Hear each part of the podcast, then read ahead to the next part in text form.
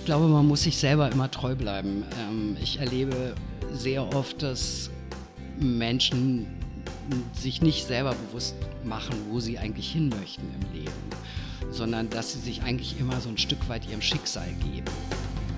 Hier ist der Matthias von Confi. Hallo und herzlich willkommen. Heute sechs Minuten unter anderem über krisenchat.de und zwar mit Iris Lanz. Bereits während ihres Studiums arbeitete Iris Lanz bei Radio, Film und Fernsehen. Als Berlin dann nicht nur Hauptstadt, sondern auch Werbehauptstadt wurde und alle großen Agenturen in die Stadt kamen, gründete sie eine Location Scouting Agentur für Werbeproduktionen. Eine Dienstleistung, die es bis dato so nicht gegeben hatte. Aufgrund der hohen Nachfrage wurde ihr Unternehmen schnell zu einer Full Production Service Agentur, bis sie schließlich im Jahr 2007 verkauft wurde.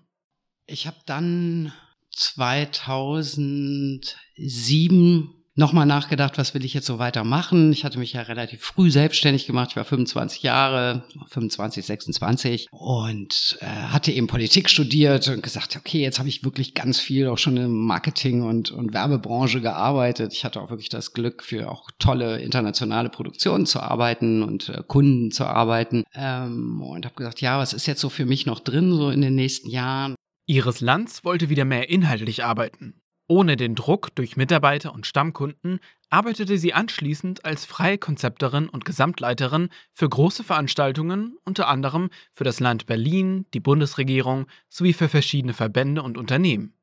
Im Jahr 2014 dann der Schritt zur Berlin Tourismus und Kongress GmbH, anfangs als stellvertretende Bereichsleiterin, später als Prokuristin und Geschäftsbereichsleiterin.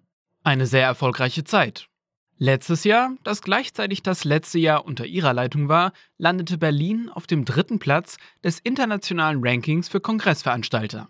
Ja, das ist eine Kennzahl, die vielleicht jetzt nicht unbedingt was über die Größe von Veranstaltungen, aber über eben einen ganz bestimmten Typ von Veranstaltungen aussagt, nämlich vor allem mit internationalen äh, Teilnehmern. Und äh, dieses ICA-Ranking ist für die Entscheidung von Kongressveranstaltern sehr entscheidend.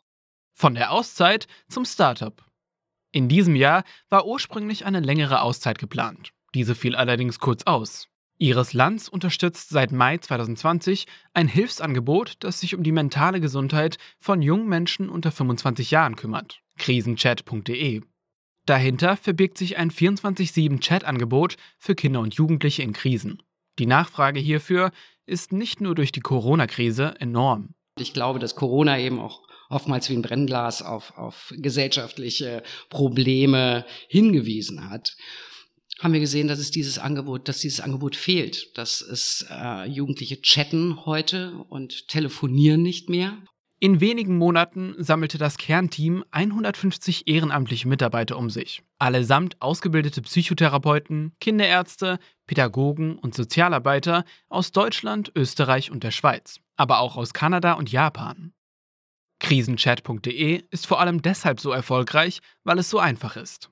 Ein Klick auf der Webseite und der Chat per SMS oder WhatsApp öffnet sich. Zukünftig sollen weitere Messenger-Dienste das Angebot erweitern.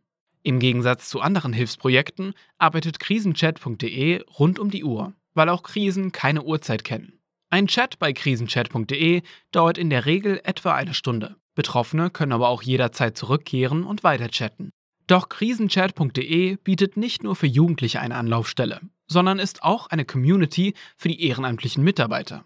Durch eine große Altersspanne, die jüngsten Mitarbeiter sind mit 21 Jahren nicht älter als die Hilfesuchenden, die ältesten bereits über 60, können sich die Ehrenamtlichen gegenseitig helfen und sich austauschen.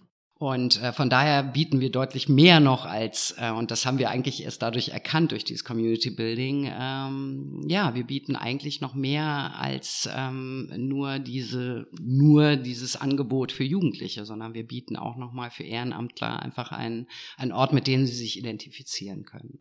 Bereits bei ihren vorherigen Stationen merkte Lanz, dass man Projekte durch die Hilfe von Communities schneller und einfacher nach vorne treiben kann. Genau diese Erfahrung wendet sie nun bei krisenchat.de an. Die Verbreitung des Angebots erfolgt momentan fast ausschließlich über Social Media und Word of Mouth unter Jugendlichen, was auch hervorragend funktioniert.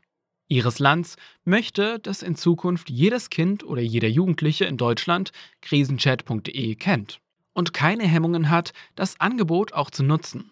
In Zukunft kann man sich auch vorstellen, den Chat auf andere europäische Länder auszuweiten. Viel zu tun also. Je bekannter wir werden, desto mehr brauchen wir natürlich da an Ehrenamtlern. Wer ehrenamtlich unterstützen möchte, findet unter krisenchat.de die Mitmachangebote. Disziplin und Durchhaltevermögen. Rückschläge wird es immer geben, ob als Angestellter oder Gründer oder Gründerin. Doch gerade junge Frauen will ihres Lands ermutigen, den Weg zur Gründung zu gehen. Ihres Lands Erfahrung nach zeichnen sich erfolgreiche Gründerinnen und Gründer vor allem durch viel Disziplin und Durchhaltevermögen aus. Man muss sich selber motivieren und Mut zusprechen können, wenn es mal nicht so gut läuft. Eben, wenn man selbstständig ist, muss man auch durch viele Tiefen gehen. Man kann unglaublich tolle Momente haben, wenn man große Projekte gewonnen hat oder Kunden gewonnen hat. Aber es gibt eben auch immer die Durststrecken und ähm, da nicht aufzugeben, Kopf hoch und weitergehen und äh, sich selber Mut zu sprechen, sich selber auch begeistern zu können. Man muss sich selbst treu bleiben und genau überlegen, was man aus seinem Leben machen möchte.